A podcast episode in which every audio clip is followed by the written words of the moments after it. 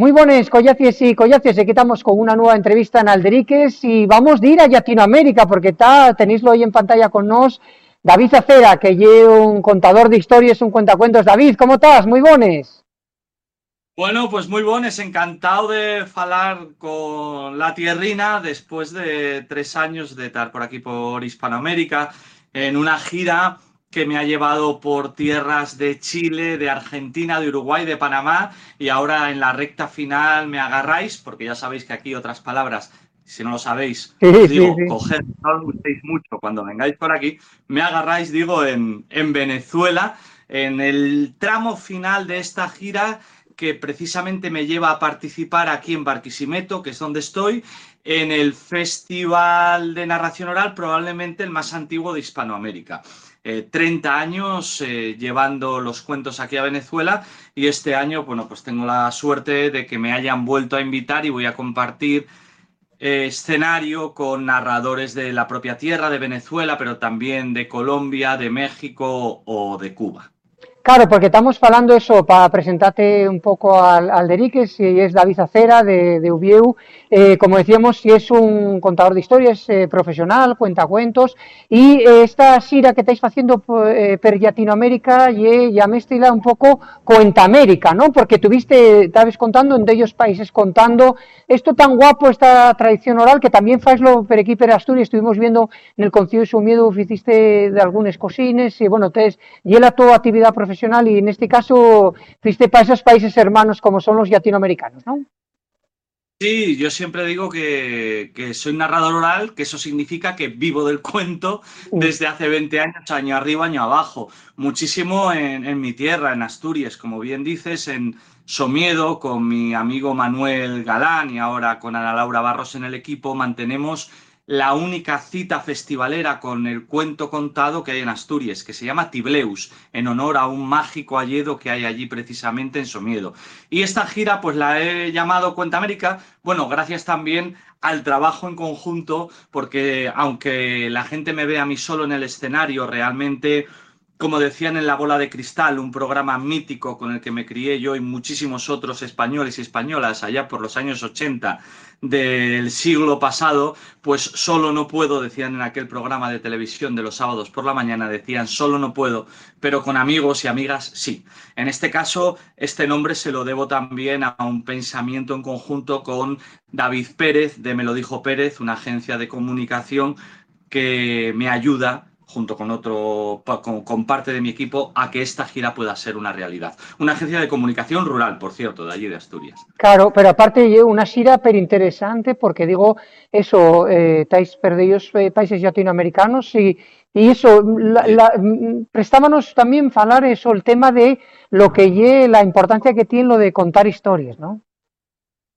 Y es fundamental. Mira, yo siempre digo que en una época supuestamente tecnológica, tú agarras a, cualquier guaje pequeñín de los que son nativos digitales y le, empiezas, y le entamas a, a contar un cuento y se te va a quedar absolutamente paralizado si lo haces bien a pesar de que su lenguaje es esta pantalla plana por la cual me estáis viendo ahora mismo. Las pantallas tienen alguna ventaja y muchos problemas, entre otros que, en mi opinión, si sobre todo cuando desde que nazco estoy pegada a ella, eh, son, pueden llegar a ser un lastre, un problema para la creatividad y para la imaginación. Y eh, por eso, pues bueno, yo creo que las nuevas generaciones siguen conectando. Hay un hilo que nos une como especie animal, incluso antes de que inventáramos la escritura, y ese es el hilo de los cuentos. Había un folclorista alemán que decía que en vez de Homo sapiens nos deberían de conocer como Homo narrans. Y de hecho, esto no lo digo solo yo, ¿no? Yo me desenvuelvo en muchos apartados profesionales. Cuento cuentos para los más pequeños, pero también los escribo y también doy muchísima formación, desde primaria a la universidad. Trabajo habitualmente con nuestra universidad, con la Universidad de Ubieu. Y allí, bueno, pues de alguna manera enseño a contar cuentos, primero para contar cuentos, que tiene una importancia en sí. Segundo, para mejorar también nuestra expresión oral pública. Y luego hay muchísimos otros ámbitos de desenvolvimiento profesional en los que también me muevo yo y muchísimos compañeros y compañeras. Por ejemplo, no es el ámbito que a mí más me llama, pero también lo hago, por ejemplo, en el ámbito de la, de la empresa. Ahora todo el mundo habrá oído alguna vez aquello del storytelling, ¿no? Eh, pues el storytelling no es más que contarse a uno mismo, no es más que utilizar este arte ancestral de contar cuentos para implicar razón y emoción en un discurso que hace que el destinatario entienda inmediatamente lo que estoy contando. Nosotros, nuestro cerebro piensa con los esquemas de un buen cuento. Por eso vale para todo. Y por eso mi profesión, que ha sido rescatada en nuestro país, en, España, en los 80 también del siglo pasado, por personas como Estrella Ortiz, cada vez tiene más presencia y más fuerza. Mira, acaba de llegarme ahora mm, de Asturias Cultura en Rede, del programa que este año estrenan precisamente una sección de narración oral por primera vez dentro de las propuestas artísticas de, Asturias, de la Nuestra Tierra, por algo ya. Claro, y aparte por la narración oral, que es importante, ese, fálase mucho también el idioma, en el asturiano, que esa transmisión generacional, el, contar dentro de lo que es el idioma, también contar el idioma con esas historias, ¿no? Eh, como los, los huelines y los vuelos contaban, contaban esas historias y ahí el idioma te... Esa transmisión oral, falase mucho, me caí que ahora el asturiano no se puede romper esa transmisión oral y ahí sí que juega un papel eh, importante los cuentos y, todo y, y, cómo se contaban las historias, ¿no, David? Así que yo, lamentablemente, como puedes observar, tampoco soy asturfalante, falo cuando me pongo en mm. Amestao, como hacemos la mayoría de los asturianos y asturianes, y eso también tiene razones históricas. Yo siempre cuento que el mi abuelo fue pastor antes de la guerra de España, fue niño pastor.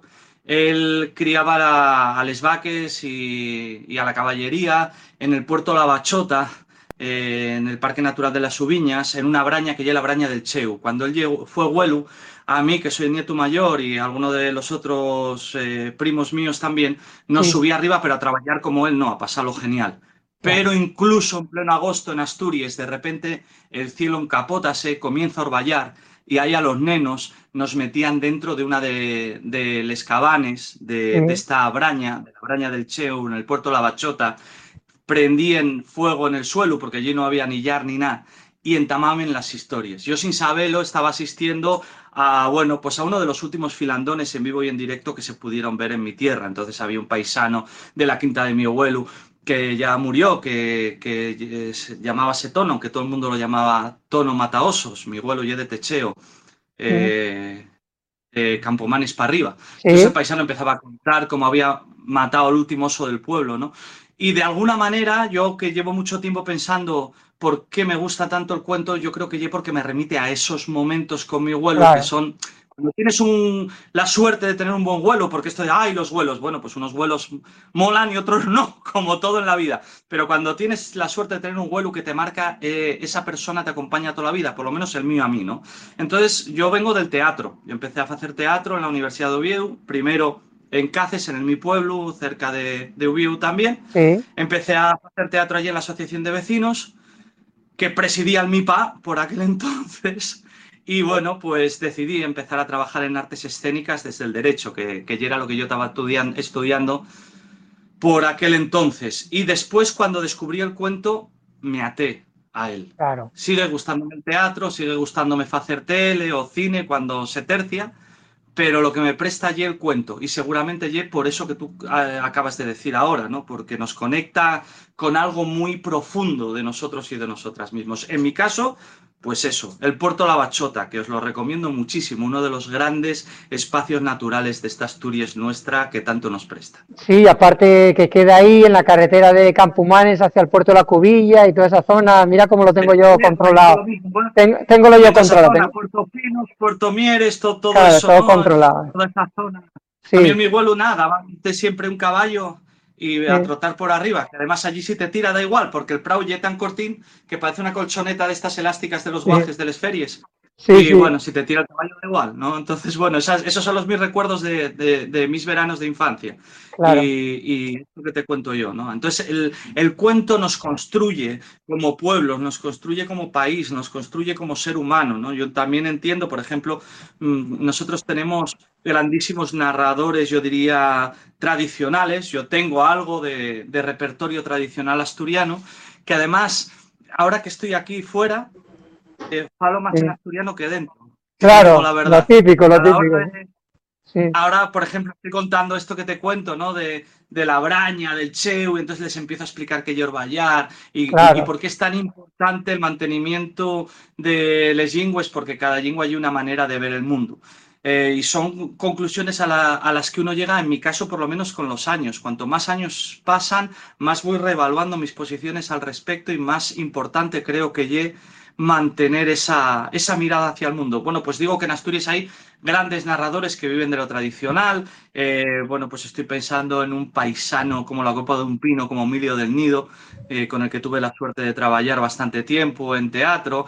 También, desde luego, si hablamos del folclore en Asturias, yo hablaría de Ambas, que es un monstruo como músico, pero también un gran narrador. Y luego, pues, eh, yo diría el otro, eh, alguno más, pero yo diría el otro narrador asturiano profesional, que es Carlos Albacellero, que se dedica también mucho al teatro, pero que eh, él narra mucho y tiene un repertorio mucho más pegado a, a, lo tradicional que el mío, aunque el mío ya te digo que cada vez va más allá, porque no sé por qué estoy, ya debo ser que paso ya, ya he entrado gozosamente en los 40 bien entrados y uno como que vuelve a tirar un poquito para atrás. Para atrás y para adelante. ¿eh? Claro. Y agárrate un argumento que me decías, pues dices, bueno, a mí eh, préstame esto de los cuentos, pero préstame también la radio y la televisión, porque otra de las cuestiones por las que te llamemos, aparte porque estás en Latinoamérica con esa sira tan guapa y queríamos contactar contigo de Alderiques, David Ye, porque otra de las noticias que llamó mucho la atención en Asturias fue